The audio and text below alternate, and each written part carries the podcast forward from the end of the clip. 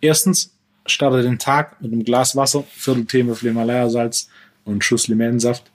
Du kannst auch statt dem Limettensaft gerne einen halben Löffel Greens und einen halben Löffel Multidrink verwenden. Äh, zweitens, starte den Tag mit einem proteinreichen, kohlenhydratfreien Frühstück. Du kannst auch gerne Kohlenhydrate essen unter der Voraussetzung, dass du meine 1 bis 10 Skala mit 8 plus abschließt. Und Punkt Nummer 3, geh früher schlafen. Äh, zu oft nehmen wir ein Schlafdefizit in Kauf, ohne zu verstehen, dass Schlaf extrem wichtig ist. Für verschiedenste Faktoren, allen voran Energielevel. Und egal, mit was du unzufrieden bist, je besser dein Energielevel, desto einfacher ist eine Lösung dazu für zu finden.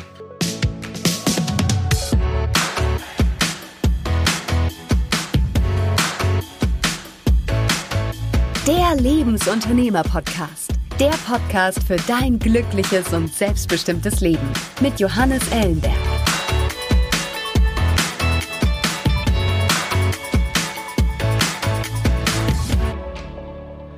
Diese Woche mit Wolfgang Unsöld. Wolfgang kenne ich jetzt schon mehrere Jahre. Und ihm habe ich es zu verdanken, dass ich im Jahr 2013 im Rahmen seiner Betreuung meinen Körperfettanteil unter 10% reduzieren und mein Energielevel extrem steigern konnte. Denn Wolfgang ist Head Coach und Gründer des Your Personal Strengths Instituts.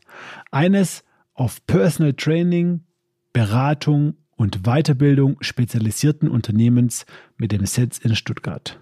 Von Stuttgart aus hat sich Wolfgang in den letzten Jahren zu einem weltweit renommierten und angesehenen Experten in dem Bereich entwickelt und bildet Trainer auf der ganzen Welt aus.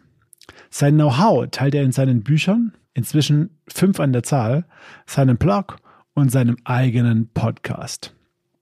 Im Podcast spreche ich mit Wolfgang über seine beachtliche Karriere vom angestellten Fitnesstrainer hin zum Fitnessunternehmer und versuche dabei seinen Erfolgsgeheimnissen auf die Spur zu kommen. Außerdem hat Wolfgang es sich natürlich nicht nehmen lassen, den ein oder anderen konkreten Tipp für eine höhere Leistungsfähigkeit im Sport und Beruf fallen zu lassen. Besonders fasziniert im Gespräch mit Wolfgang hat mich neben seiner bodenständigen Art die besondere Mischung aus Theorie und Empirie, auf der seine Methoden und Konzepte basieren. Und jetzt viel Spaß mit Wolfgang Unsöld. Hi Wolfgang.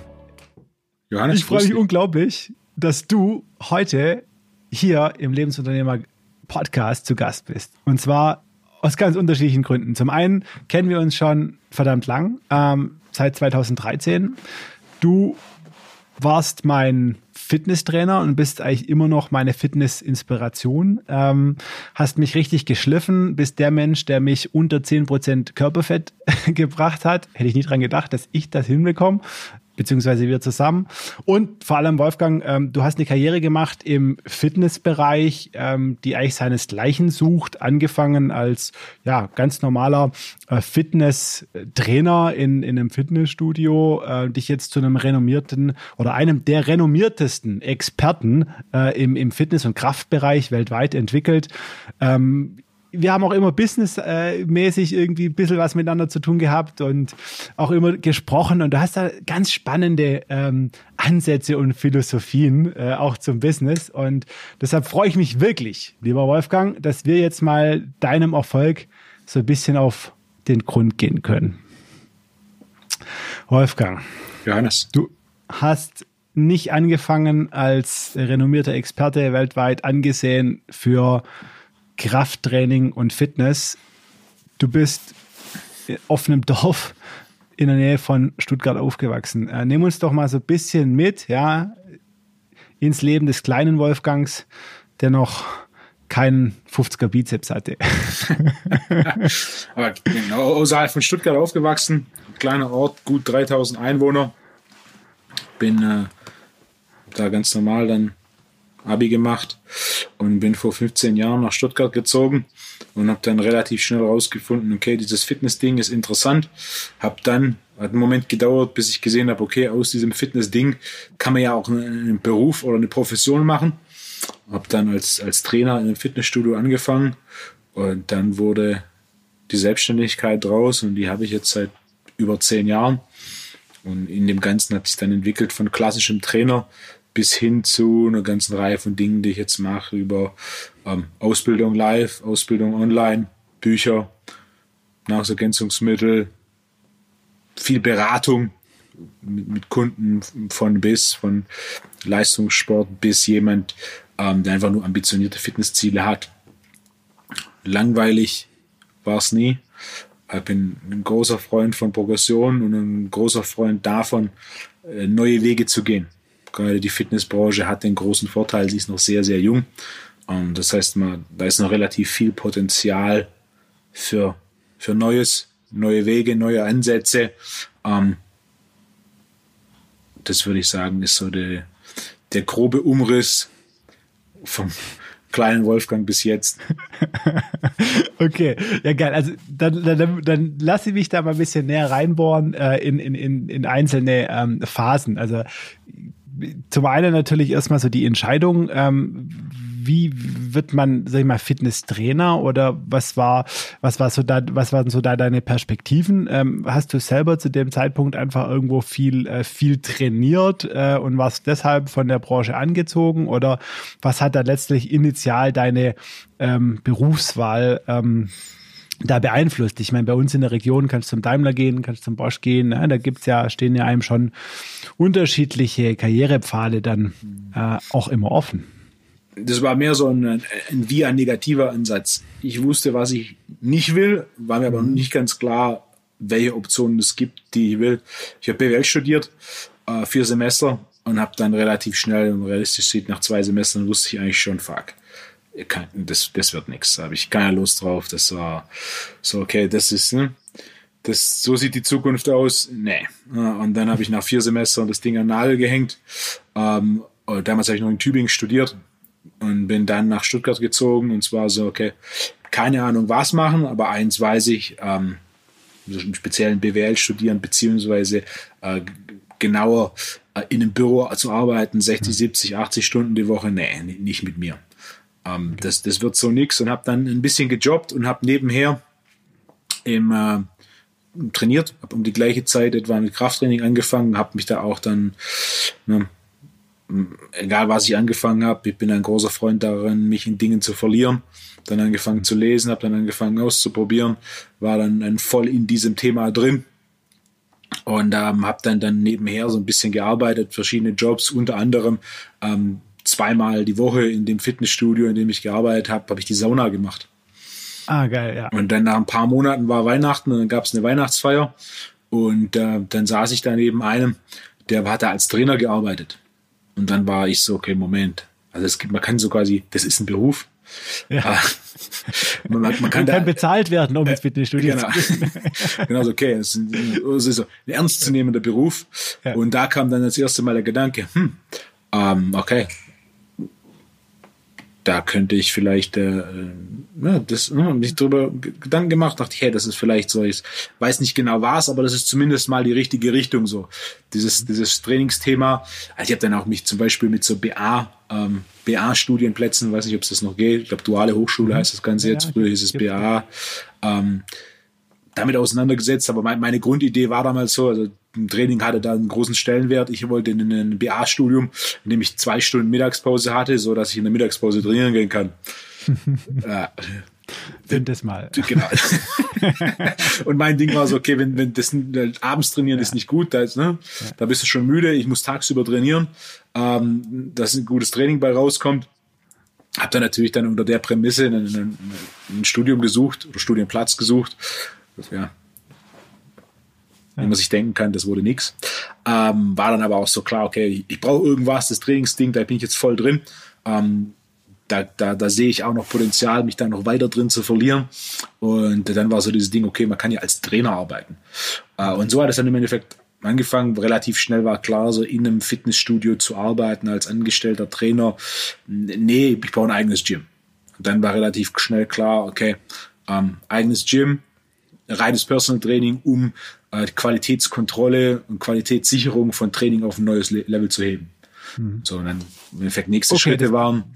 Nächster Schritt, aber pass auf, ich will das jetzt nochmal ändern. Also, ich meine, du sagst es so, war klar. Ja, also den, den Sprung ja von ich bin Angestellter, ich habe ein äh, fixes monatliches Gehalt und damit auch eine Sicherheit hin zu ich mache mich selbstständig und mache auch gleich ein eigenes Studio auf. Hm. Ne? Du hast ja nicht irgendwie klassisch PT irgendwie, der mit den Leuten dann äh, in den Wald gegangen ist und den Trimmdichtpfad genutzt hat, sondern nee.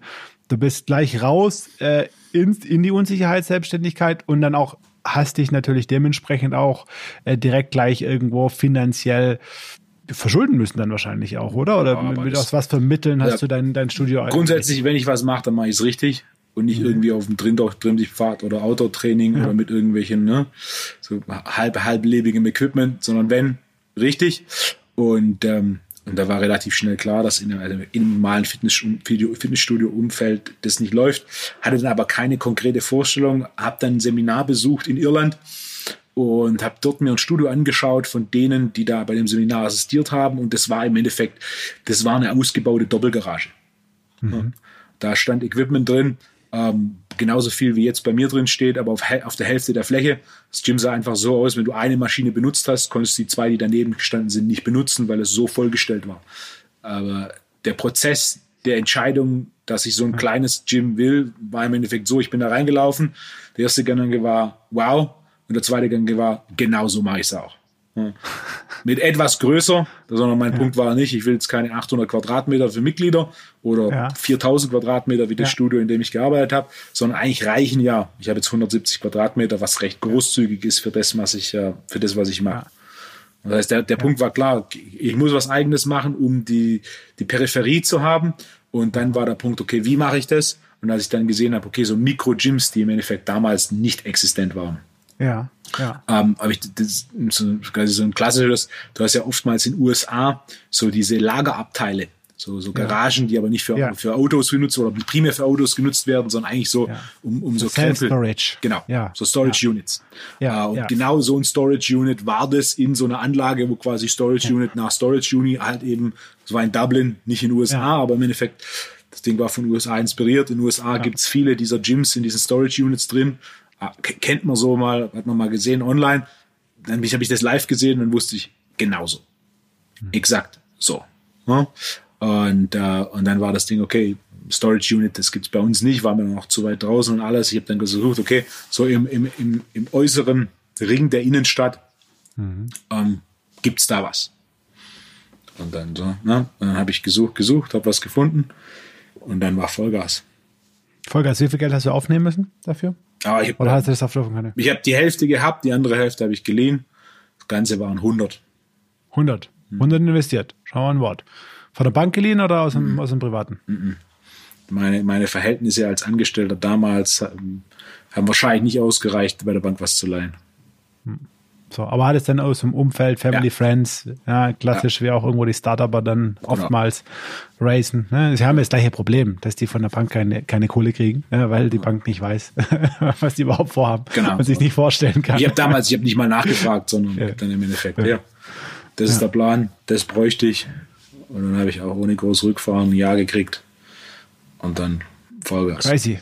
Crazy. Das ist aber, ich meine, kennen ja schon, ne? Also, wenn man es hier mal auf gut Deutsch sagt, äh, gehören ja schon auch Eier dazu. Ne? Also ja, ja, ich hatte nie den Gedanken, dass das nicht funktioniert.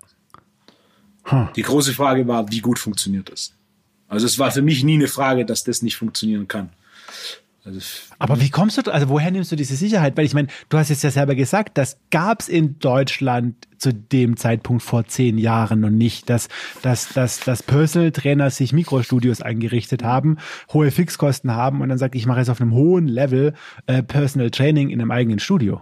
Woher, woher wusstest du das, dass das funktioniert? Wenn du viel im Studio bist und das Ganze so ein bisschen anschaust und das Ganze analysierst, wie viel Prozent der Trainierenden in Fitnessstudios machen Fortschritt? Ich sag weniger als ein Prozent.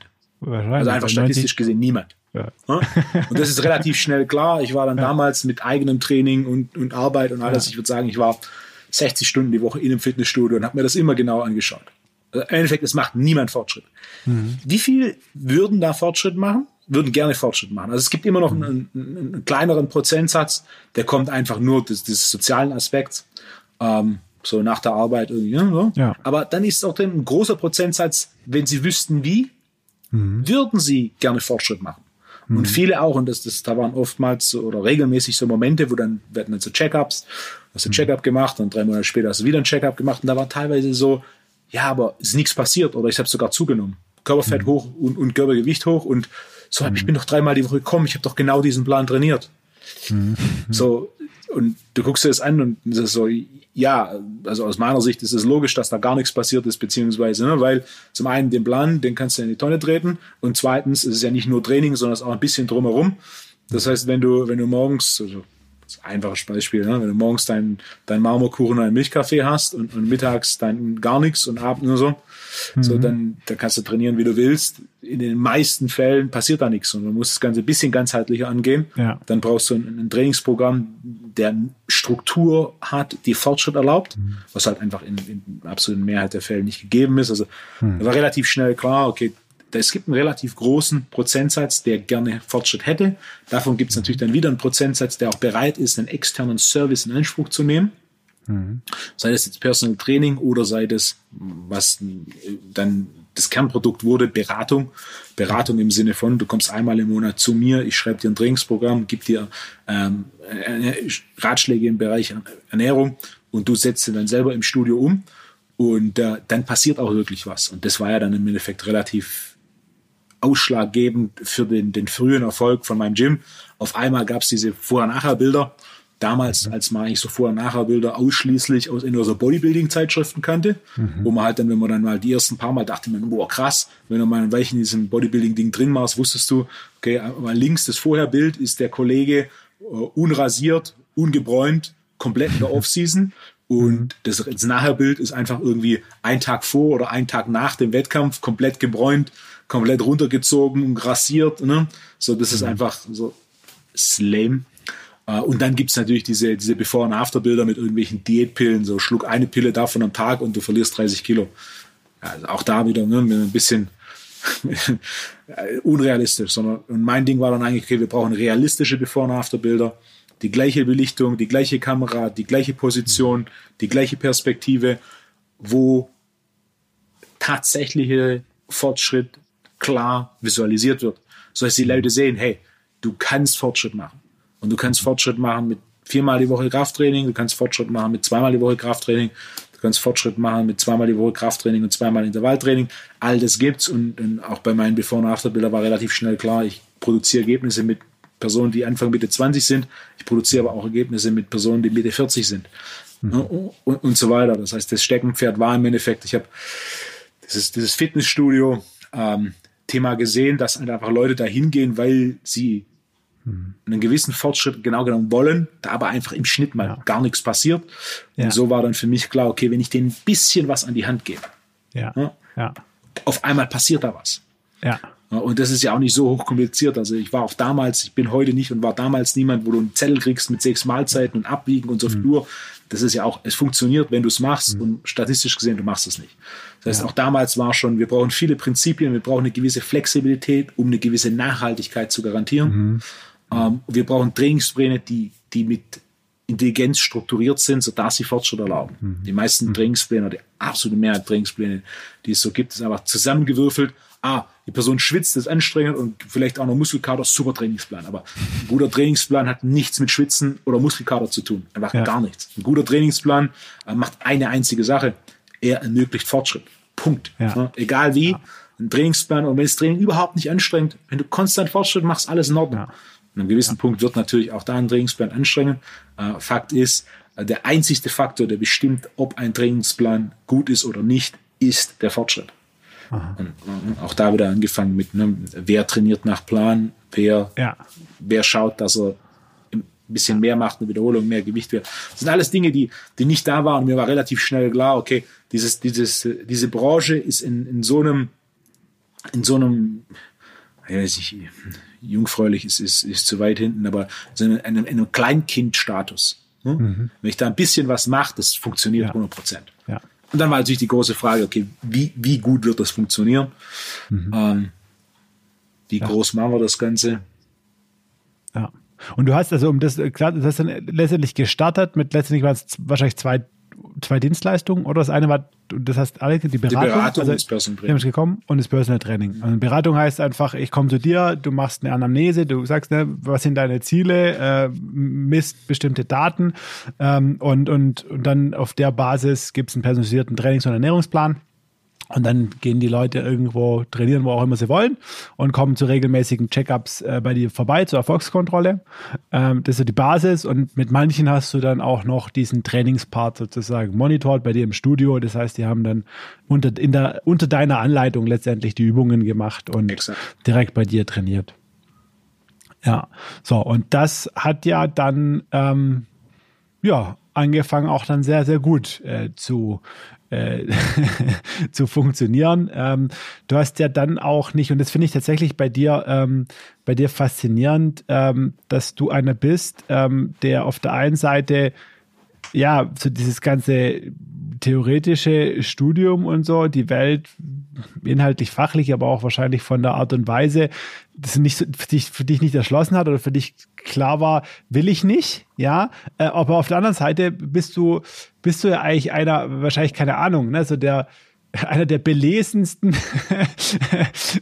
äh, äh, Fitnesstrainer, äh, den es da draußen gibt, weil du ja wirklich, also ähm, wenn man dir so folgt auf deinen Social Media Kanälen, äh, da steckst du bis über beide Ohren drin in die neuesten wissenschaftlichen Veröffentlichungen. Ist natürlich alles auf Englisch, auf Deutsch findest du ja nichts.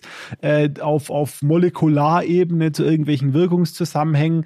Ähm, also harter wissenschaftlicher Approach. Ähm, äh, ist, ist, ist das das, oder würdest du das dem zuschreiben, dass, dass du dann auch, sag ich mal, diese steile Entwicklung genommen hast und dich jetzt zu einem renommierten Experten, ähm, der international angesehen ist, entwickelt hast, dass du da einfach dich immer weiter reingegraben hast und, und immer mehr gelernt hast? Diese W-Fragen waren immer ein großes Ding für mich. Ich wollte verstehen, warum denn wenn ich verstehe das Warum, ist es viel einfacher zu definieren, das Wie und das Wer. Mhm. Und also, ich habe die ersten Jahre über 200 Bücher im Jahr gelesen. Äh, ich habe extrem viel gelesen. Das ist mittlerweile ein klein bisschen weniger. Ähm, aus zwei Gründen. Es gibt nicht mehr so viel, was mich interessiert. Und es sind zu viele andere Wege, über die ich ähm, quasi Zugang zu Informationen bekommen. Äh, zu Beginn war es nahezu ausschließlich Bücher. Das Einzige, was es zu Beginn gab neben Büchern, waren quasi Artikel auf Blogs. Mittlerweile ist das Ganze ein bisschen breiter gefächert und natürlich auch, also wer die ersten 100 Bücher über Ernährung gelesen hat, der hat einen relativ guten Überblick und dann äh, sind so grundlegende Fragen, äh, welche Punkte finden sich ständig wieder das heißt, wo sind die Gemeinsamkeiten, wo sind die Unterschiede und natürlich auch strukturell. Also gerade viele Beispiele, es gibt so Diätbücher, äh, wenn man mal 100 Diätbücher auseinander, auseinander nimmt, dann hast du gewisse Grundstrukturen dieser Diätbücher, die einfach sich konstant wiederholen. Also ein Klassiker ist, dass es so eine Introphase mit zwei Wochen gibt, die ja sehr, sehr strikt ist und dass man da direkt mal große Fortschritte zu Beginn hat, sodass du schon ein bisschen Dopaminausstoß, Erfolgsgefühle, oh, funktioniert und dann hast du so eine quasi eine, eine, eine, ein bisschen eine lockere Phase, gefolgt von so einer Maintenance-Phase. Mhm. Diese Grundstruktur, die vielleicht der ein oder andere kennt aus dem, was er selber schon mal ausprobiert hat, die gibt es in über 80 Prozent der, der Diäten. Das heißt, sowas zu wissen, ist schon mal ein guter Punkt. Okay, wenn das sich so häufig ähm, wiederholt, dann ist es schon mal ein Zeichen dafür, dass das in irgendeiner Form funktioniert. Und ähm, dann ist die Frage, wie funktioniert es der große und wie lang funktioniert der größte Nachteil an sowas ist halt die fehlende Nachhaltigkeit. Das ist grundsätzlich einer meiner größten Kritikpunkte an der absoluten Mehrheit der Diäten oder auch Ernährungsumstellung ist. Äh, es gibt ne, Prinzipien haben eine gewisse Nachhaltigkeit, strikte Vorgaben haben sie nicht. Mhm. Und da der, der ein oder andere, der zuhört, wird auch schon was ausprobiert haben und teilweise auch so diese Art hat funktioniert. Und meine Frage, ja, warum hast du nicht weitergemacht? Ja, das war zu im Alltag so, ja. Ja, kann man nicht durchhalten. Genau. Ne? Das ist halt einfach so. Ja, es hat funktioniert, wenn du es gemacht hast, aber es war nicht so, dass es im Alltag gut funktioniert hat. Ja. ja. ja. So ist dann auch, also ich habe auch keine bestimmte Ernährungsform, die ich empfehle, sondern was ich empfehle, sind äh, Prinzipien basierend auf denen ich individualisiere. Mhm. Denn auch gerade bei der Ernährung wahrscheinlich eine der größten Hürden und einer der Hauptfaktoren, die die meisten so ein bisschen verwirren. Ja, aber der eine sagt das und der andere sagt das. Ja, und beide haben wahrscheinlich recht in ihrem persönlichen Fall. Also so ein Klassiker ja. ist äh, Kohlenhydrate zum Frühstück. Ich bin ja. grundsätzlich ein Befürworter von keinen Kohlenhydraten zum Frühstück, ja. sondern ein Frühstück primär bestehend aus Protein mit etwas Fett. Aber ich habe Kunden, die Kohlenhydrate zum Frühstück essen. Und Den, trotzdem Fortschritte machen. Und trotzdem Fortschritte machen. Die aber diese Kohlenhydrate sehr gut vertragen, weil sie kohlenhydrattolerant sind. Wo, jedoch gehören sie damit zu einer statistischen Ausnahme. Hm. Ja. Einfaches Beispiel. Du isst Kohlenhydrate zum Frühstück, eine Stunde nach dem Frühstück hm. rankst du dein Energielevel auf einer Skala von 1 bis 10. Es gibt keine 7. 1 wäre, ich muss sofort wieder schlafen gehen. Hm. 10 wäre, let's go, Vollgas. Ne? Hm. 10 ist klar fokussiert. Hm. Jetzt ess deine Haferflocken oder dein Marmeladenbrötchen oder was auch immer du frühstückst hm. und ranke mir eine Stunde nach dem Frühstück auf hm. dieser Skala.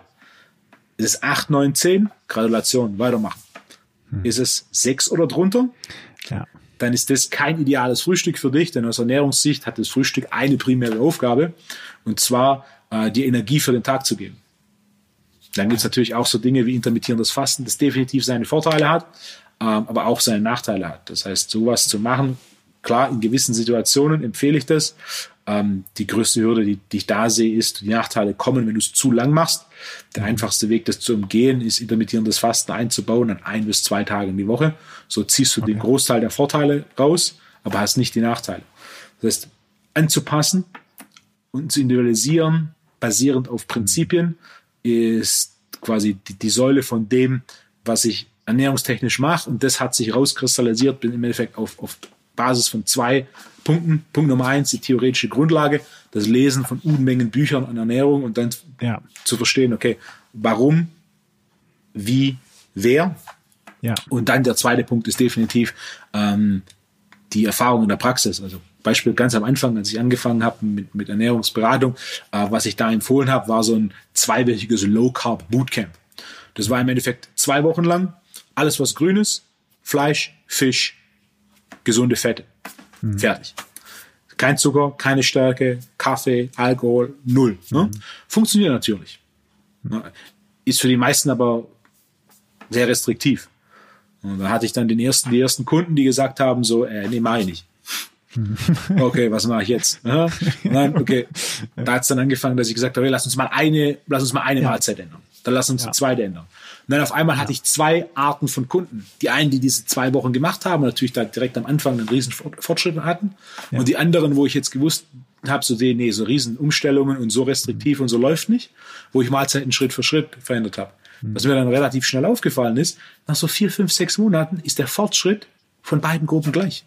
Mhm. Das heißt, klar, der, der diese zwei Wochen macht, der hat mhm. einen riesen Schub am Anfang, aber hinten ja. raus wird's halt langsamer, weil ja. ne, was zu verändern, musst du was zu verändern.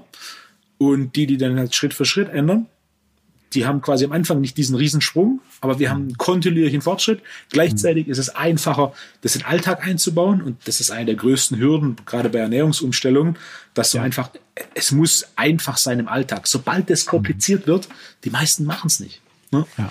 Und dann waren es im Endeffekt die, diese Praxiserfahrung durch die Arbeit mit Kunden, die dann im Endeffekt ähm, diese, diese Ernährungsphilosophie ähm, ja.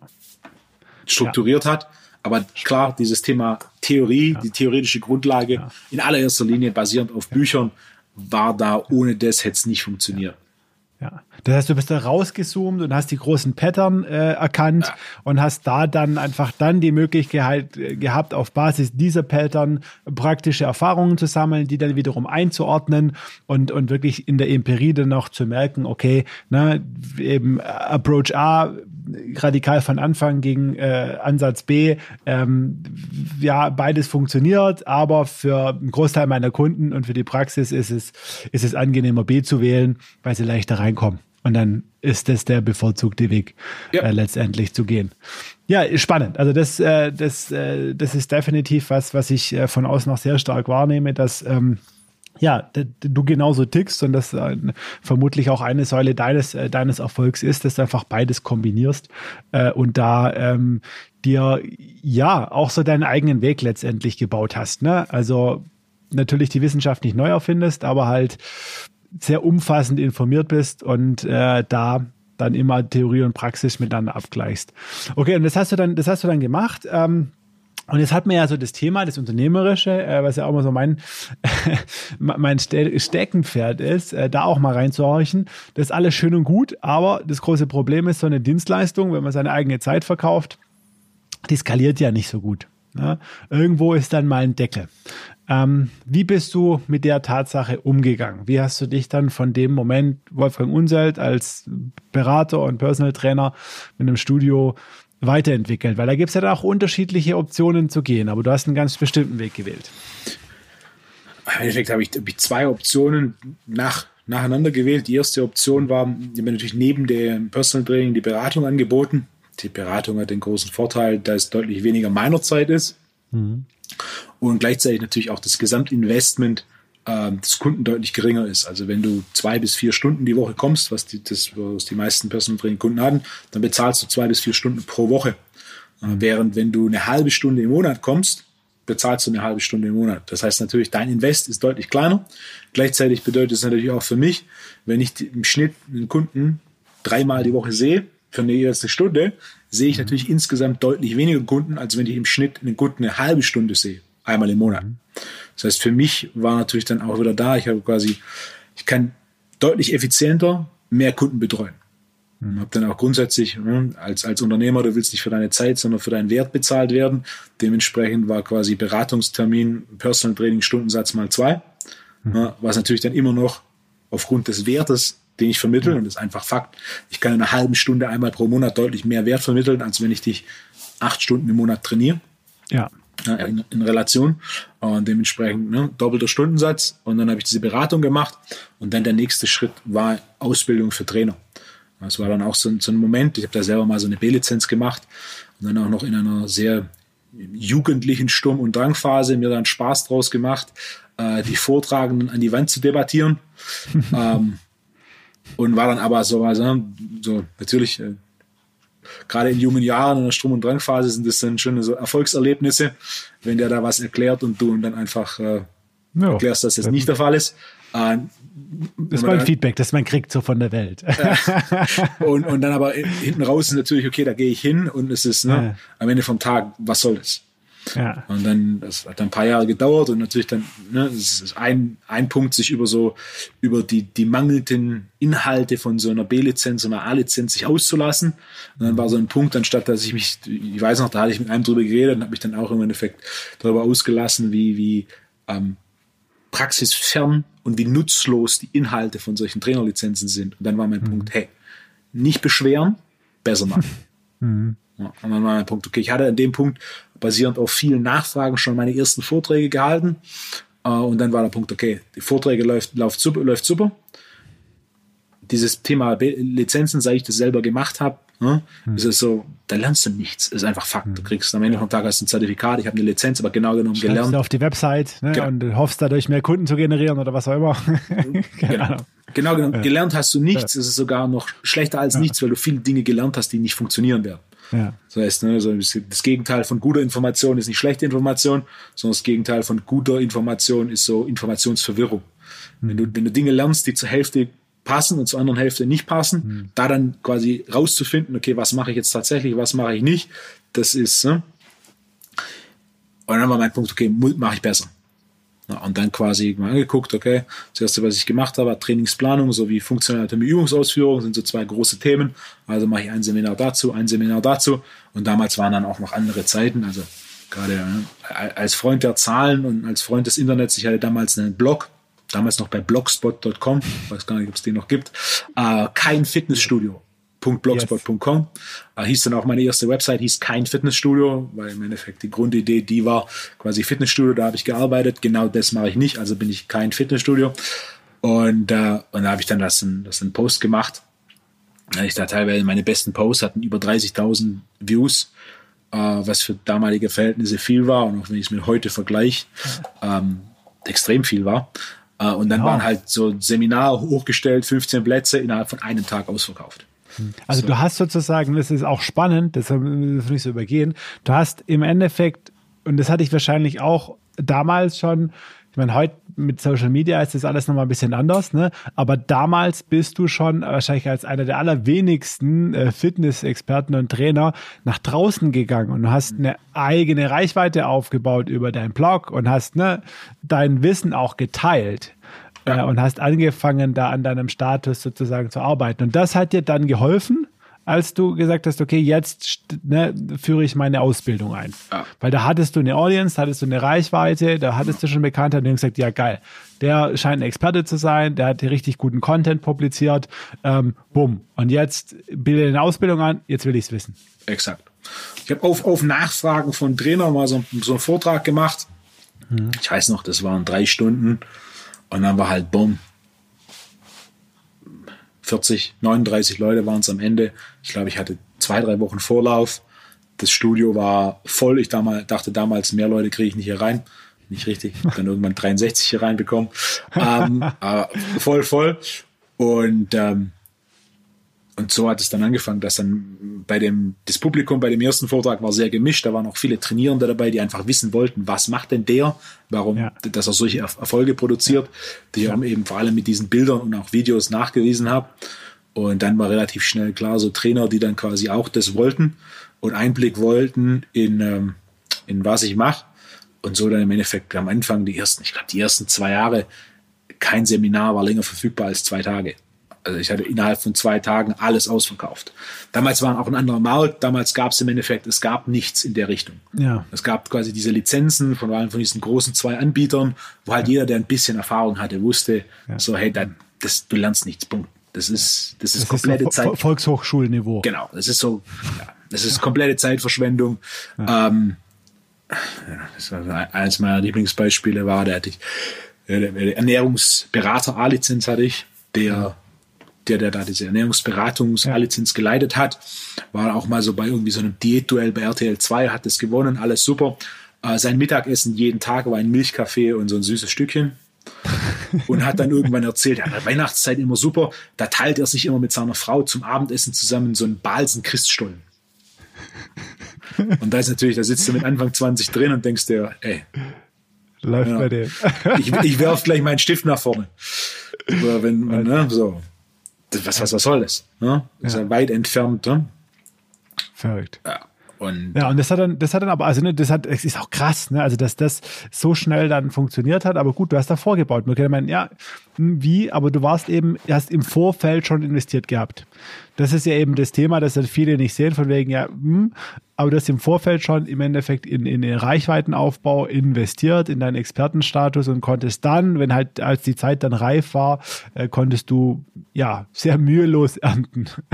Ja, ja, das war am Anfang war das, ja. Ja. So, und dann hast du ein richtiges Programm auch aufgebaut. Da gibt es jetzt aber mehrere, mehrere Lizenzen, mehrere Stufen. Ne? Ähm, und machst da von, von Ernährung über, über Trainingssteuerung, äh, äh, Kräftigung beziehungsweise äh, Trainingsplanung, alles was. Eine klassische B-Lizenz, die umfasst ja. Anatomie, Physiologie, Trainingsplanung und mhm. dann im Endeffekt eine A-Lizenz, die da aufbaut, die in Prä-Rehabilitation, äh, Ernährung noch tiefer, mhm. sowie ähm, das Thema Business sowie und performanceorientiertes Training eingeht. Mhm. Also die klassischen Inhalte sind, was Themen angeht, ähm, aber natürlich, was die Ausführung dieser Themen angeht, ähm, inhaltlich auf Niveau, Niveau sind, die auch jetzt nicht nur deutschlandweit, sondern weltweit äh, einzigartig sind. Also wir haben auch, ich mache das in Deutsch und in Englisch und ich habe äh, zertifizierte Trainer von Brasilien über Hongkong, über Neuseeland, Australien, also nicht nur ganz Europa, sondern USA, Kanada kommen jedes Jahr welche hier rüber. Dominikanische Republik, also Karibik sind jetzt schon der erste hier rüber gekommen. Ähm, es ist nicht so, dass ich quasi in Deutschland nur auf dem Niveau Weiterbildung anbiete, sondern auch international ist es so, dass sich da irgendwann relativ schnell rauskristallisiert hat. Auch da international gibt es ein paar große in, in, äh, in, in, Nordamerika und Australien, aber auch die inhaltlich. Das große Thema ist immer, inhaltlich ist es nicht besonders viel wert. Ne, so. Mhm. Und äh, da habe ich mich im Endeffekt schon abgesetzt als Premium-Anbieter für Ausbildung rund um Training und Ernährung speziell für Personal Trainer, die ambitionierter sind. Wie hast du diesen internationalen Sprung geschafft, so von, von, von Deutschland? Ich meine, wie kommt man da in so eine internationale Community-Bekanntheit rein? In vielen Märkten war es so, dass einer mich kennengelernt hat mhm. und der dann so begeistert war und dann gesagt hat, ah, Leute, also Beispiel, ich hatte, kann mich noch erinnern, ich hatte hier ein englisches Seminar mit einem anderen Speaker, da war einer äh, aus Belgien da. Mhm. Ich war so, ich habe ihn gesehen, kannte seinen ja. Namen und habe ich ein Seminar in Köln gegeben. Und dann so komme ich da hin, hat ein anderer, ein anderer gehostet, das heißt, ich habe die Mitgliederliste erst morgens gesehen, guck die Mistliste runterliste und erkenne den Namen und denke, das ist ein Belgier. Mhm. Und dann bin ich reingelaufen und saß in der, sah ihn in der ersten Reihe sitzen. Dann bin ich auf ihn zu und habe ihn Englisch angesprochen und so. Ich dachte schon, hey, der sitzt beim deutschen Seminar, der hat sich angemeldet, aber hat nicht gesehen, dass es, dass es, äh, dass ja. es ein Deutsch ist. Ich dachte, ja. also, oh hey, äh, nicht, ne? Und ich mit ihm geredet. Er so, nee, nee, er, er, spricht Deutsch. Gebrochenes Deutsch, aber er versteht alles, er spricht. Und ich so, wie kommt das? Ja, er ist immer in, er ist immer den halben Winter in St. Anton und arbeitet als Skilehrer und Bergführer. Nice. Und ich so, ah, okay, macht Sinn. Ja. Uh, und der hat dann alles gemacht, hat dann den nächsten gebracht, der Deutsch gesprochen hat. Dann hatte ich okay. zwei Belgier, die Deutsch gesprochen haben. Und jetzt habe ich deutlich über 100 zertifizierte Trainer aus Belgien, die im Endeffekt alle über ihn kamen. Weil er war Ausbilder für Was? so eine belgische Zertifizierung. Das war quasi eine Standard-Trainerlizenz. Ja. Und er ja. war dann, hey, wenn die Ausbildung bei uns abgeschlossen ist, wenn du was auf uh, ein Level drüber machen willst, dann ja. geh zu Wolfgang, beziehungsweise ich. Seit 2015 gehe ich jedes Jahr mindestens einmal nach Belgien und mache dort ein Seminar. Und so war es ähnlich. Ich hatte einen aus, aus Australien, der, der dann relativ große Reichweite hatte, mittlerweile noch größer. Ich glaube, der mittlerweile eine Viertelmillion Instagram-Follower. Ähm, er und ein anderer, die kamen aus Australien hier rüber, haben die B-Lizenz gemacht und waren dann so begeistert, dass dann mehr Australier kamen. Dann bin ich auch für eine Seminarreise nach Australien gegangen. Aber da musstest du deinen Content irgendwann dann auch mal auf Englisch machen, ne? Die ja. haben dann nicht alle Deutsch gekonnt oder Ich glaube, 2016 war dann, 2015, nee, 2015 war das erste Deutsche. Frühjahr 2015 äh, war das erste Englische. 2012 mhm. war die erste Lizenz auf Deutsch, 2015 die erste Lizenz auf Englisch und dann die Englischen waren auch immer, also ich glaube, Englisch habe ich noch nie nicht gehabt, dass es nicht ausgebucht war. Hm. Also natürlich nur, nur einmal im Jahr, während Deutsch zwei bis dreimal im Jahr ist ja. und so weiter. Ähm, ja. Krass. Und dann ist immer meistens gewesen, dass einer ne, von der Markt kam mhm. und dann der so begeistert war, dass dann mehrere kamen oder sowas wie zum Beispiel ja. Belgien ist natürlich, der Weg ist weit für viele. Dann kommen ein paar Belgier, nehmen den Weg auf sich, nach Stuttgart zu ja. kommen. Äh, während wenn ich nach Brüssel gehe oder Brügge oder Hasselt, ähm, dann sind da halt 30, 40 ja. äh, Teilnehmer. Und so war es an anderen Märkten genauso. Auch Australien ist eine Handvoll Australier, die hier rübergekommen sind. Dann war ich dann in Australien. Da mache ich dann auch eine kleine Seminarreise mit 30, 40 Teilnehmern pro Stop. Da ist dann, dann wieder, es ist immer nur so quasi ein kleiner, sehr ambitionierter Prozentsatz ist der, der dann den Weg auf sich nimmt. Ja. Gerade sowas wie Australien, ja. das ist einfach, du bist für fünf Tage Seminar, acht unterwegs. Ne? Ja. Und dann aber auch, auch äh, Hongkong, da habe ich jetzt auch schon drei oder vier Seminare gehalten. Drei Seminare habe ich in Hongkong gehalten, wenn ich mich richtig erinnere. Auf jeden Fall, da war auch eine, die hier rüberkam, auch relativ früh hier das gemacht hat, dann äh, mich eingeladen hat, dort ein Seminar zu machen. Ich darüber, direkt, boom, war auch voll. Wahnsinn. Und dann kamen direkt die nächsten, die gesagt haben, kam einer aus China, einer aus Macau, äh, die, die gesagt haben, okay, wow, Seminar war super, wie kann ich mehr machen? Muss ich nach Stuttgart ja. fliegen? Okay, fliege ich nach Stuttgart. Krass. Ja, das ist ja geil. Das heißt, es war immer, immer so eine, eine Person praktisch, an der sich das dann, das ist ja fast von, von der Geschäftsstrategie, müsste man sich dann ja fast überlegen, wenn man das beschleunigen will, äh, dass man solche Personen vielleicht sogar subventioniert. Ne? Also, dass die, dass die irgendwie, weiß ich nicht, ja? also keine Ahnung. Ja, ja, äh, Habe ich nie gemacht, weil sowas, so eine Empfehlung lebt ja viel von so Social Credibility. Du mhm. brauchst das, es war jedes Mal dann jemand, der gesagt hat, boah, da musst du hin, das ist es. Und das funktioniert natürlich, mh. Gerade im ja, Trainerbereich, also da irgendwie Incentives anzubieten, ist, ist nicht sonderlich zielführend. Ja, er muss, er muss wahr, wahrhaftig überzeugt sein und dafür gehört wahrscheinlich auch, dass er den vollen Preis letztendlich einmal selber bezahlt hat, weil sonst ist es ja, wahrscheinlich ist das so.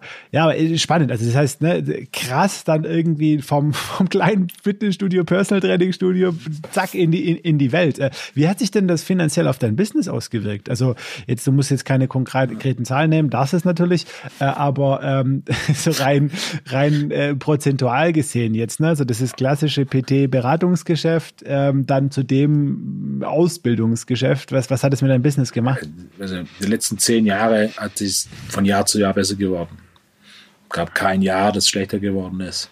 Wir haben von Jahr zu Jahr natürlich auch immer wieder neue Lösungen gefunden. Gerade das mache ich seit eineinhalb Jahren auch online. Also neben der A-Lizenz, B-Lizenz mhm. gibt es jetzt auch quasi eine, eine Online- eine Online-Lizenz oder Online-Mentorship-Programm nenne ich es, mhm. das quasi dann zusätzlich noch Informationen zur Verfügung stellt, die die Live-Seminare ergänzen mit den Vorteilen von so Online-Vorlesungen, die aufgenommen sind. Also wir haben immer wieder neue, neue Lösungen, Optionen gefunden, so dass jedes Jahr im Endeffekt besser ist als das Jahr davor. So, ja, du hast eigene Produktlinien entwickelt, verkaufst mhm. Supplements. Ähm. Equipment habe ich jetzt auch die letzten Jahre relativ viel mitentwickelt.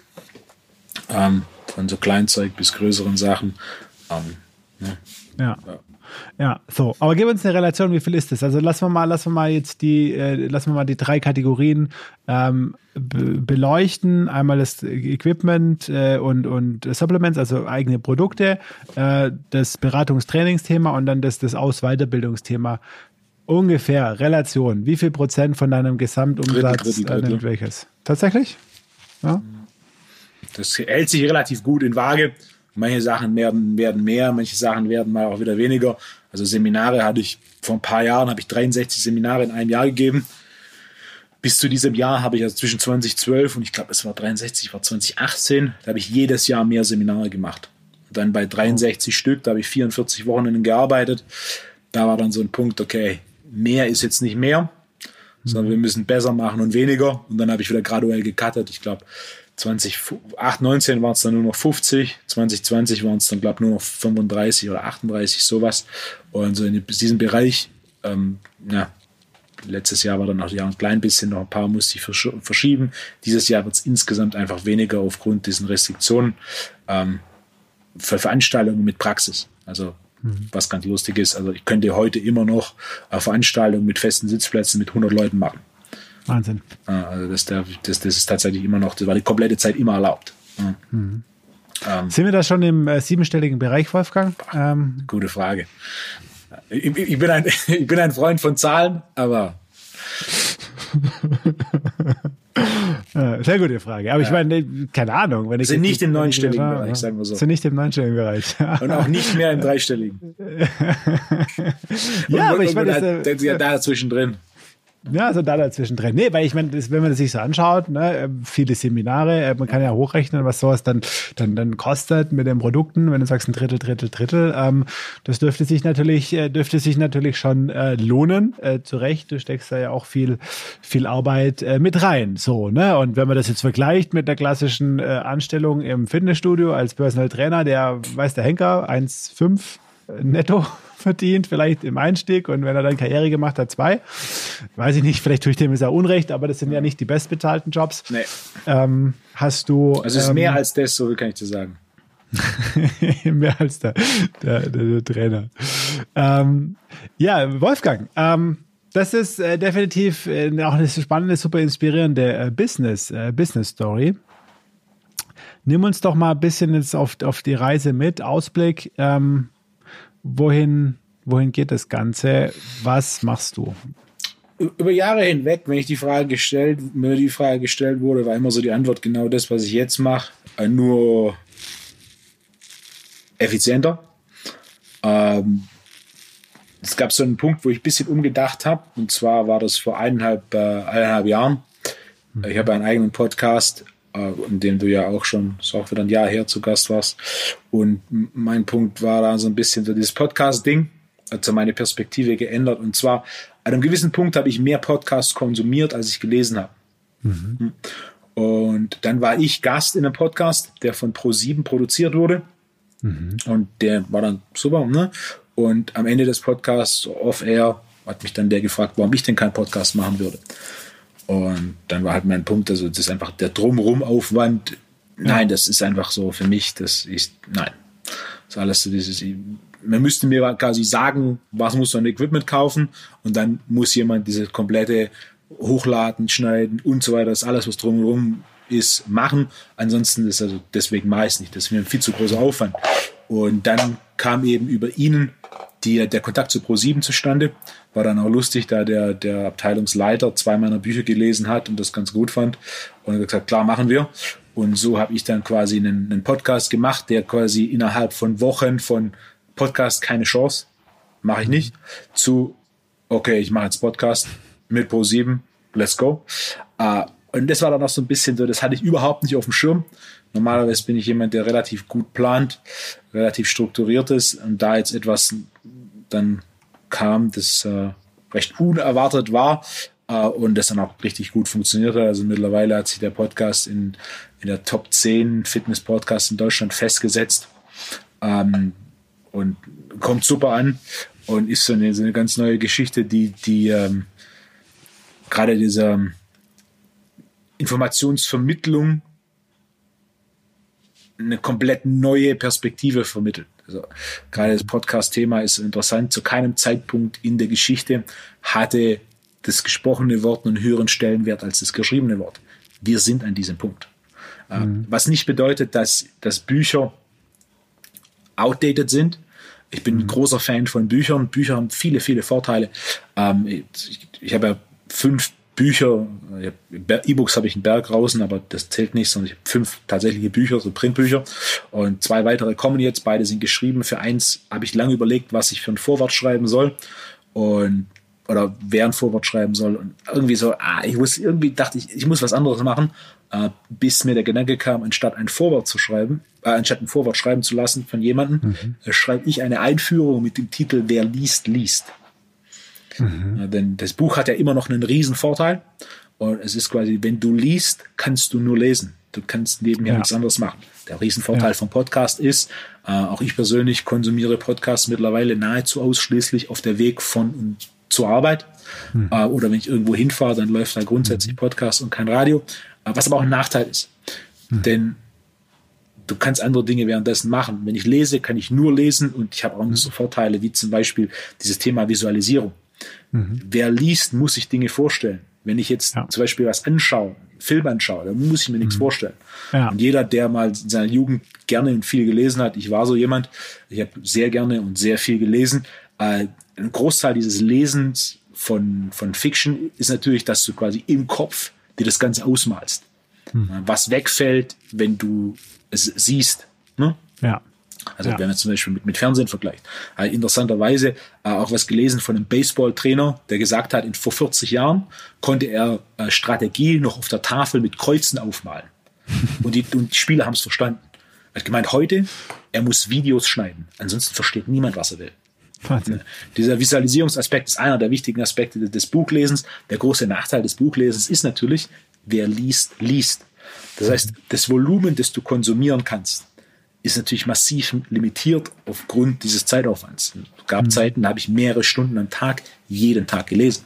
Mhm. Es gab mein, mein üblicher Tagesablauf, ähm, als ich noch in einem Gym gearbeitet habe, weil ich bin um fünf aufgestanden, habe drei Stunden gelesen, bin dann ins Gym, habe selber trainiert und um zehn habe ich angefangen zu arbeiten. Dann habe ich in der Mittagspause nochmal gelesen und oft, oftmals abends nochmal gelesen. Also mein Buchkonsum war relativ hoch. Ähm, jetzt ist mein Alltag deutlich variantenreicher.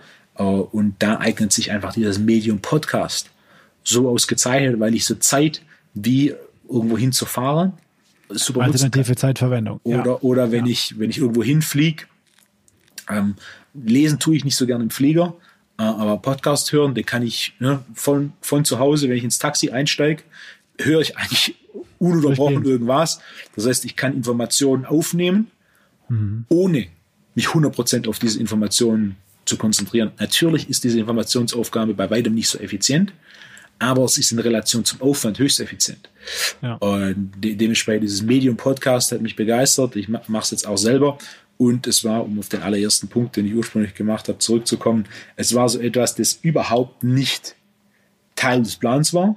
Ja. Das kam, ich gesagt habe, ich bin selber so ein Fan von Podcasts, klar, jetzt mache ich Podcast. Ich war dann zum Glück auch noch, damals hieß es dann relativ schnell von Pro7. Ähm, 2019 habe ich den Podcast gemacht. Äh, wenn Podcast jetzt sofort, denn dieser Podcast-Markt wird 2020 gesättigt werden. War damals schon so diese Projection. Ähm, und dann habe ich gesagt, okay, boom, jetzt wir fangen sofort an, let's go. Hat dann auch alles super geklappt. Und ähm, Ist ein tolles kam, Format. Und dann kam dieser Podcast und das war auch für mich so ein Punkt, okay, werde ich weiterhin Seminare machen? Mit hoher Wahrscheinlichkeit. Werden die Seminare so aussehen, wie sie jetzt aussehen? Mit hoher Wahrscheinlichkeit nicht. Ja, denn gerade dieses Hybridformat äh, Bildung, wir haben, wir haben zwei riesen Vorteile ähm, von Live. Das ist zum einen der Dialog und zum anderen dieser persönliche Kontakt. Was extrem, extrem wichtig ist. Persönlicher Kontakt natürlich auch im Training, die Praxiskomponente. Ja. Mhm. Ich kann dir, wenn du vor mir stehst, erklären, wie du diese Übung ausführst. Das kann kein Video. Mhm. Natürlich habe ich auch zwei große Nachteile an, an so einem Live-Seminar. Das ist es örtlich gebunden. Das heißt, wenn du in Melbourne wohnst, dann braucht es halt einen Moment, bis du in Stuttgart bist.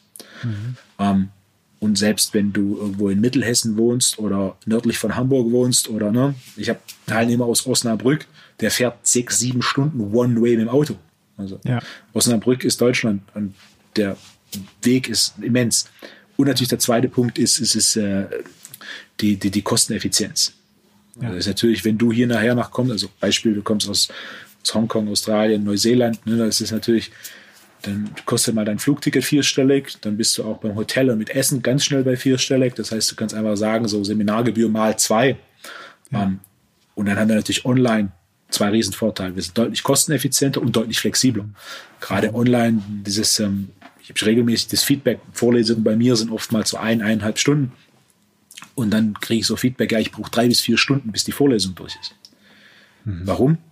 Die Leute, ich sag was, sie klicken auf Pause, sie machen eine Notiz, dann wieder ja. auf Play. Und das ist auch ein Problem, das ich bei Live-Seminaren sehe. Ich rede natürlich die ganze Zeit. Ich mache mhm. Pausen, ich gucke, aber Fakt ist, an dem Punkt, an dem du mitschreibst, hörst du nicht aktiv zu. An einem Live-Seminar ist, ist, ist, das ist gut untersucht. Wenn du 30 Prozent der Informationen, die präsentiert werden, aufnimmst, liegst du im statistischen Schnitt. Mhm. Wenn du entsprechend dich vorbereitest auf das Seminar, schläfst, entsprechend isst, deine Aufmerksamkeit hoch ist, du danach deine Notizen durchgehst, die aufarbeitest, kommst du auf etwa 80 Prozent Informationsaufnahme. Mhm. Ähm, manche tun das, manche nicht. Online hast du einen riesen Vorteil. Ich kann Pause drücken, Play drücken. Ja. Äh, was hat er dann nochmal gesagt? mir nochmal anhören. Ich, genau, ich klicke zurück. Ja. Oder sechs Monate später ist so irgendwie, ah, da und da hat er doch das und das gesagt. Was war das nochmal? Und dann ja. gehst du einfach wieder online in deinen Account und checkst nochmal, schaust ja. du nochmal die Vorlesungen. Das heißt, wir haben einfach diese, diese, diese hohe Flexibilität neben der Kosteneffizienz. Allein auch nur der Faktor Verdienstausfall. Also gerade der Trainer verdient in allererster Linie, oder auch Physiotherapeuten oder ähnliches verdienen in allererster Linie jede Stunde, die sie am Mann arbeiten. Ja. Wenn der von Mittwoch bis Sonntag bei mir ist, dann hat er zum einen oder sie nicht das Wochenende, zum anderen sind es drei bis vier Arbeitstage, wo dann einfach, ne, du kannst irgendwie mhm. rechnen, Personal Trainer nimmt 80 Euro, macht acht Stunden am Tag, ne, das sind 640 Euro am Tag, mal drei bis vier. Das heißt, das, was er für sein Seminar ausgibt, mal zwei ist, sind die Gesamtkosten, wenn man den Verdienstausfall ja. rechnet. Während online kannst du morgens zwei Stunden, kannst mittags zwei Stunden. Ich habe Feedback, viele, die dann in der Mittagspause quasi ihr Mittagessen essen und ein Tässchen Kaffee trinken und eine Stunde so eine Vorlesung anhören. Ja. Und da ist ja. halt dieses, die, die, die Effizienz um vielfach so. Beide ersetzt nicht das, das andere. Beide haben aber Riesenvorteile, die aus meiner Sicht, wenn man die kombiniert und so eine Hybridlösung schafft, ähm, die Zukunft sind. Du hast viele, viele Vorteile und die Nachteile kompensierst du, indem du beides machst, anstatt nur eins. Ja. Und natürlich dann auch für mich, so eine Online-Vorlesung mache ich einmal, nehme ich auf, stelle ich online, äh, muss ich jetzt nicht dasselbe Seminar drei, vier Mal im Jahr geben, was ich über Jahre hinweg gemacht habe. Ja, ja. Das heißt letztendlich so Zukunft für dich, vor allem Digitalisierung, und letztendlich die dadurch also nicht nur die Effizienzseite zu optimieren, sondern auch die Effektivitätsseite äh, zu erhöhen, äh, wie du es ja gerade äh, eindrücklich beschrieben hast, äh, dass es einfach auch für den Rezipienten, für den Studenten dann diverse Vorteile gibt in dem Weg. praxisnahe, höhere Informationsaufnahme, Zeit- und kosteneffizienter. Das ist ja. mehr, aber nicht durch mehr, sondern mehr und besser durch effektiver. Yes. Das hört sich definitiv spannend an. Dein Podcast übrigens auch absolute Empfehlung. Ne? Der Wolfgang Unsöld Podcast. Äh, überall da, wo es Pod Podcast gibt. Hört da mal rein. Äh, irgendwann, ich weiß gar nicht, welche Folge das war, von einem Jahr, ähm, dürfte ich auch mal zu Gast sein. Haben über Startups und Webseiten gesprochen. Klickt da auch gerne mal rein. Ähm, Wolfgang, so, jetzt pass auf. Wir quatschen ähm, schon eine ganze Weile und das war sehr spannend bisher. Jetzt will ich nochmal so einen Tacken persönlicher werden ähm, und ähm, nochmal wissen, wie das einer so viel weiß über Physiologie, über, über Ernährung, über Wirkungszusammenhänge, über, über, über Performance. Ähm, wie sieht denn für den Wolfgang Unsöld so ein, so ein aktuell, äh, so ein, so ein Tag aus, so der, der perfekte Tagesablauf, welche Routinen sind da drin, vielleicht die Woche, nehmen uns mal mit, wohl wissen natürlich, dass es, was wir vorher auch schon erklärt haben, dass es auch immer individuell ist und es nicht allgemeingültig ist. Äh, und wohl wissen, dass du es wahrscheinlich auch nicht hinkriegst, immer deinen idealen Tag zu leben. Ah, ich stehe auf, ohne Wecker, plus minus sieben Aha. Wenn ich aufwache, wache ich auf. Ähm, okay. Kein Wecker? Kein Wecker. Das ist äh, ein Teil dessen, was ich als Wohlstand definiere. Ähm, dann stehe ich auf, dann trinke ich mein Morgengetränk. Ähm, Im Endeffekt die, ein Glas Wasser mit einem Schuss Ingwersaft, Viertel Teelöffel ähm, Salz und noch, noch ein paar anderen Dingen drin. Ähm, dann starte ich relativ. Was für Dinge, Wolfgang? Wir sind neugierig. Was für ähm, Dinge? Das Klassische, was ich empfehle, ist Limettensaft. Ich persönlich verwende aber keinen Limettensaft, sondern ich verwende so ein Greenspulver. Hm? Ah, ja. Ebenfalls. Wo dann mehrere Greens, also Mikronährstoffe sozusagen genau. Äh, genau. drin sind. Ebenfalls, was ich aktuell verwende, ist ein Multivitamin, das in Pulverform ist. Mhm. Ist mein eigenes Produkt. Multidrink heißt das Ganze. Da ist ähm, das Multivitamin Mineral mit resistenter Stärke, was ein wichtiges Präbiotika ist, nicht zu wechseln mit Probiotika, sondern Präbiotika. Das heißt, das ist ein nicht verdaubarer Ballaststoff, äh, der primär als ähm, Nährstoff für die Darmbakterien zählt. Mhm. Das sind die zwei weiteren Dinge, die ich reinmache. Ingwersaft, Salz und äh, Wasser hat jeder relativ einfach zu Hause. Mhm. Was ich grundsätzlich empfehle, ist der Limettensaft in allererster Linie aufgrund der alkalischen Mineralien. Ich persönlich mache aber stattdessen, statt dem Limettensaft, mache ich dieses Greenspulver rein, was im Endeffekt äh, pulverisiertes Obst und Gemüse ist oder pulverisierte Pflanze, ist auch ein bisschen Alge drin. Und dann noch eine, einen halben Teelöffel von diesem Multidrink mit Zink, ja. was so ein Multivitamin-Mineralpulver ist, mit resistenter ja. Stärke, habe ich halben Teelöffel morgens in mein Wasser und einen kompletten Teelöffel, äh, den ich abends noch zum Abendessen oder danach trinke. Schmeckt ein bisschen so wie Fanta ohne Kohlensäure. Angenehmer Orangengeschmack. Das ist das Erste, was ich mache. Und dann starte ich relativ langsam den Tag. Und Strategie dahinter ist im Endeffekt, dass du deinem Körper ähm, gleich morgens zu Beginn die nötigen Nährstoffe zuführst, die er dann über den Tag äh, für dich gewinnbringend einsetzt. Ja. Oder der, die größte Bestandteil des, dieses Glases ist das Wasser. Das Wasser mhm. hat eine Aufgabe zu rehydrieren. Wir dehydrieren alle bei Nacht, auch wenn es jetzt nicht 30 Grad draußen hat, verlierst du Flüssigkeit etwa ein Liter bei Nacht. Das ist okay. relativ, das ist relativ viel. Äh, gerade wenn es jetzt so kalt ist, was dem einen oder anderen vielleicht auffällt, ähm, da sind ein Wasserperlen morgens am Fenster. Mhm. Ja, das ist das Wasser, kommt aus dir. Ja, das Wasser war mal in dir drin. Kommt aus dir. Du verlierst relativ viel Flüssigkeit bei Nacht, ist vollkommen ja. normal. Äh, Dehydration ja. limitiert körperliche und geistige Leistungsfähigkeit. Rehydration spielt eine große Rolle. Ähm, das, das, Salz, der Viertel Teelöffel, ähm, hilft in allererster Linie zu rehydrieren. Äh, das Greens ist in allererster Linie reich an, an Phytochemikalien und alkalischen Mineralien, ähm, sowie dann das ähm, Vitamin Mineralkomplex Same Same plus eben dieses Präbiotika. Das heißt, im Endeffekt geht es darum, äh, mein Energielevel morgens zu steigern und so eine optimale Basis für ein gutes und gleichmäßiges Energielevel den ganzen Tag über zu setzen. Okay, nice. Und dann?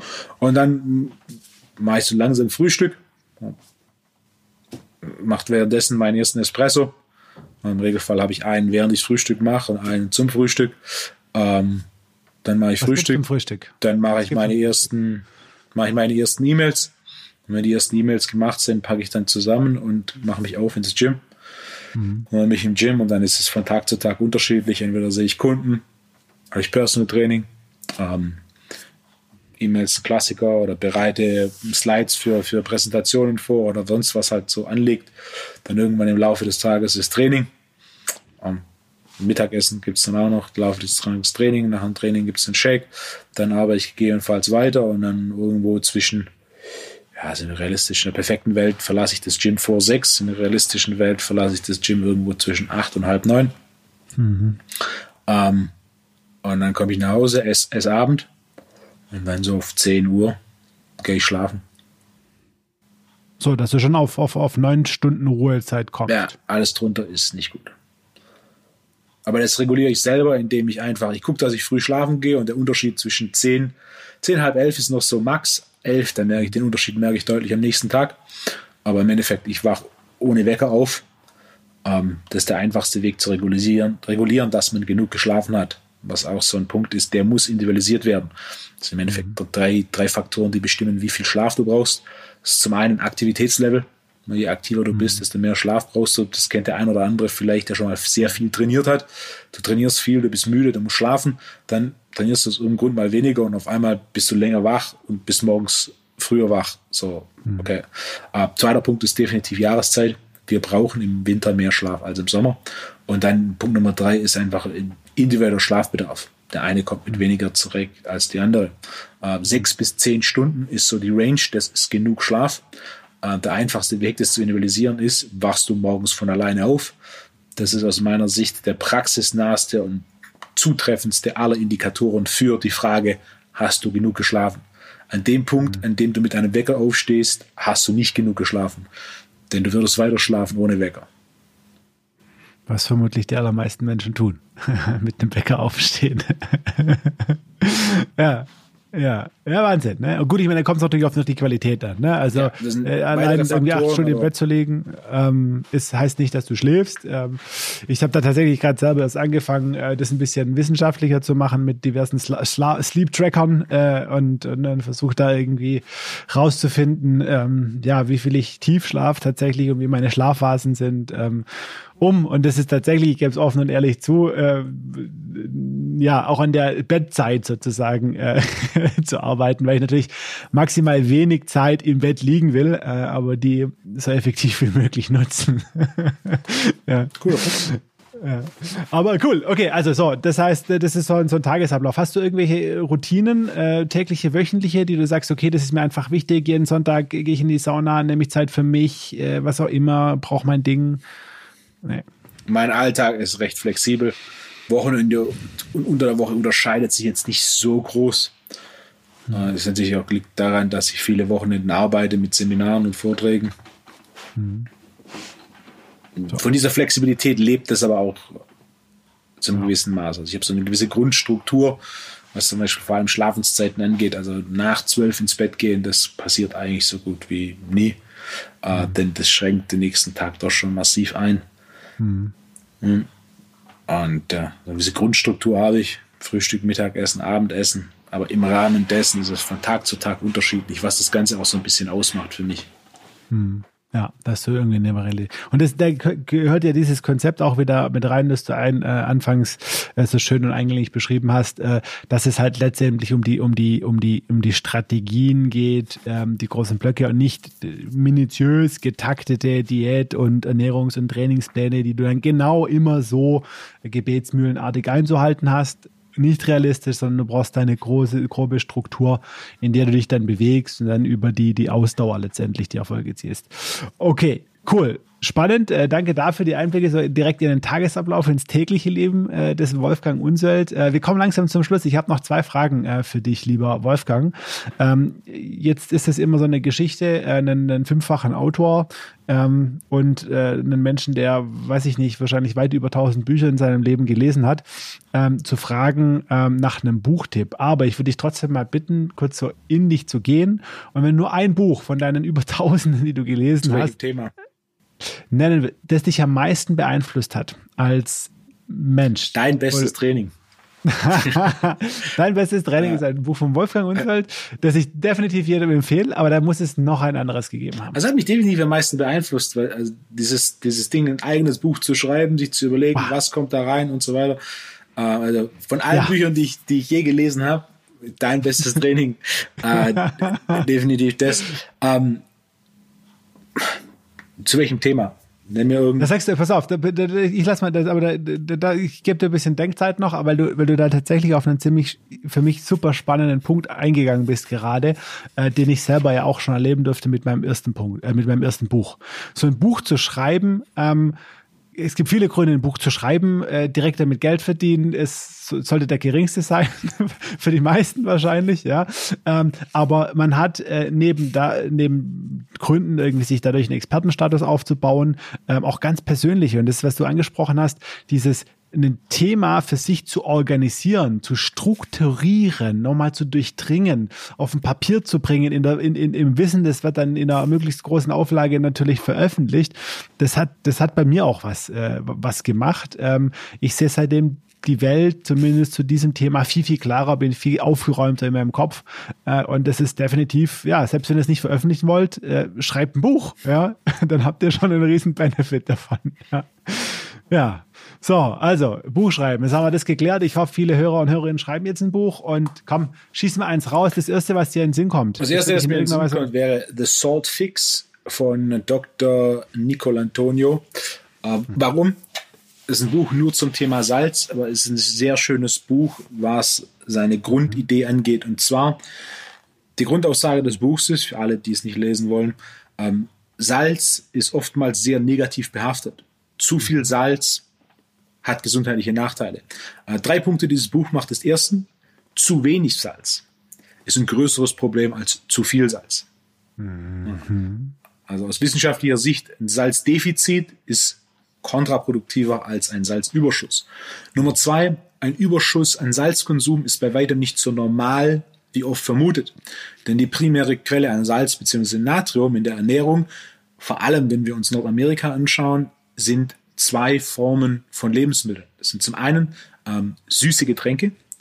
Viele dieser Soda-Getränke, die es ja. in den USA gibt, mit Cola angefangen, ja. sind ja. extrem salzreich. Das ist auch einer der Gründe, warum Cola äh, damals das quasi süßeste Getränk war, das es je gegeben hat, weil der Salzgehalt so hoch war und man einfach mehr Zucker reingemacht hat, um diesen Salzgeschmack zu maskieren. Diese Getränke sind sehr, sehr salzhaltig. Plus, der zweite Punkt ist, so verarbeitetes Essen in allererster Linie Fast Food ist sehr, sehr salzhaltig. Ja, also, weil es konserviert auch ne, und länger haltbar macht. Ja, also eine ganze Reihe von ja. Vorteilen. Ähm, ne? Diese Art mhm. von Lebensmitteln sind sehr salzhaltig, über die du relativ viel, viel Salz zuführst. Ne? Mhm. Und ähm, dann ist immer der, der dritte Punkt, dass Salz lebensnotwendig ist. Ne, Salz bringt viele, viele Vorteile mit, mit sich. Äh, wir, wir konsumieren ähm, relativ viel Salze in unserer ursprünglichen Ernährung. Mhm die wir es leider heute nicht mehr in dem Maße tun. Das heißt, grundsätzlich, je mehr Protein jemand isst, desto mehr Salz benötigst du.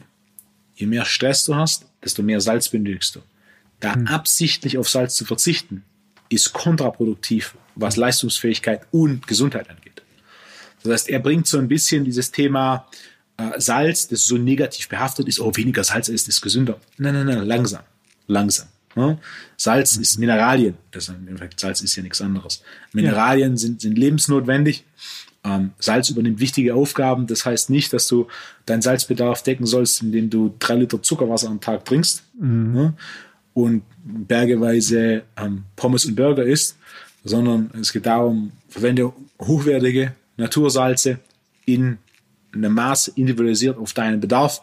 Und gerade bei Salz ist ein einfacher Weg. Wenn du Lust hast auf salzig, ess salzig. Und dann empfehle ich vielleicht, äh, dass du ein bisschen Nudeln machst, in Salzwasser kochst und nicht, dass du eine, eine Packung Kartoffelchips isst, wo Bergsalz drauf ist. So, ne? Verstehe.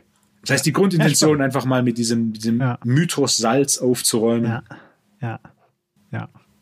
Spannend. Also ein fahrliches Thema, aber auch mal so, ne, so dieses, dieses, dieses Ding, glaub nicht äh, Pauschalaussagen auch. Ne? Also es ja. gibt nicht schwarz-weiß, äh, es ist nichts nur gut und nur schlecht und das gilt für Salz, aber auch für viele andere Themen. Spannend. Ähm, ja, vielen Dank für den Tipp. Ähm, kann ich jetzt noch nicht, werde ich mir vermutlich besorgen. Ähm, Wolfgang, letzte Frage für dich. Ähm, wenn du jetzt einen Tipp hättest ähm, für, für Menschen, die jetzt aktuell nicht happy sind äh, an der Stelle, wo sie gerade stehen. Ja, das heißt, sie mit ihrem Fitnesskörper, aber auch generell, vielleicht sogar im Job. Ähm, äh, aus deinem Werkzeugkasten und deiner, deiner Empfehlung heraus, ne, wie kriegt man sich, wie, wie fängt man sich an, ähm, wieder sel selber wie Münchhausen sozusagen aus dem, aus dem, aus dem vom aus am Schopf äh, aus, äh, aus dem Sumpf zu ziehen.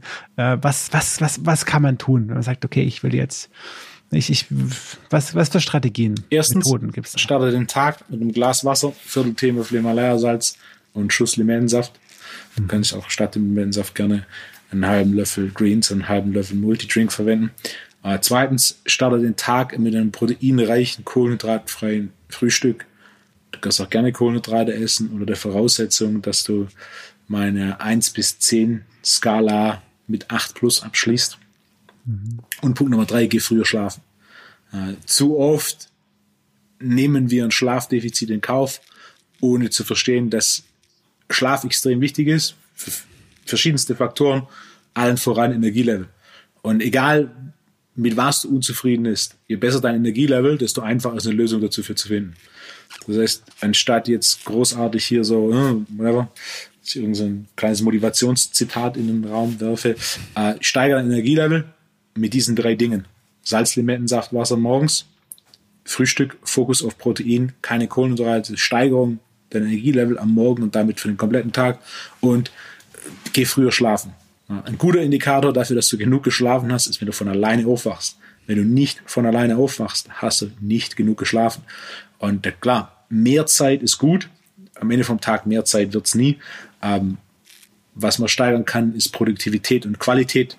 Und äh, ausgeschlafen zu sein, ist einer der einfachsten Faktoren, Produktivität und ähm, die Qualität von der Zeit zu steigern. Wolfgang, das sind sehr äh, praktische und handhabbare Tipps. Äh, vielen, vielen Dank dafür. Ich denke, die kann auch wirklich jeder umsetzen. Ähm, Wolfgang, ich bedanke mich äh, bei dir für dieses tolle Gespräch. Äh, wir haben viel gelernt, äh, war viel drin für unsere Hörer und Hörerinnen. Ich wünsche dir ganz persönlich für dich, deine Familie, deine junge Familie und dein Business alles, alles Gute. Danke. Johannes, ich dachte, basierend auf Joe Rogans Vorbild gehen gute Podcast-Folgen mindestens drei Stunden. Aber ich denke, wir haben auch jetzt in den eineinhalb Stunden schon einiges reingepackt. Vielen Dank für die Einladung und äh, danke fürs Zuhören. Der Lebensunternehmer-Podcast. Der Podcast für dein glückliches und selbstbestimmtes Leben mit Johannes Ellenberg.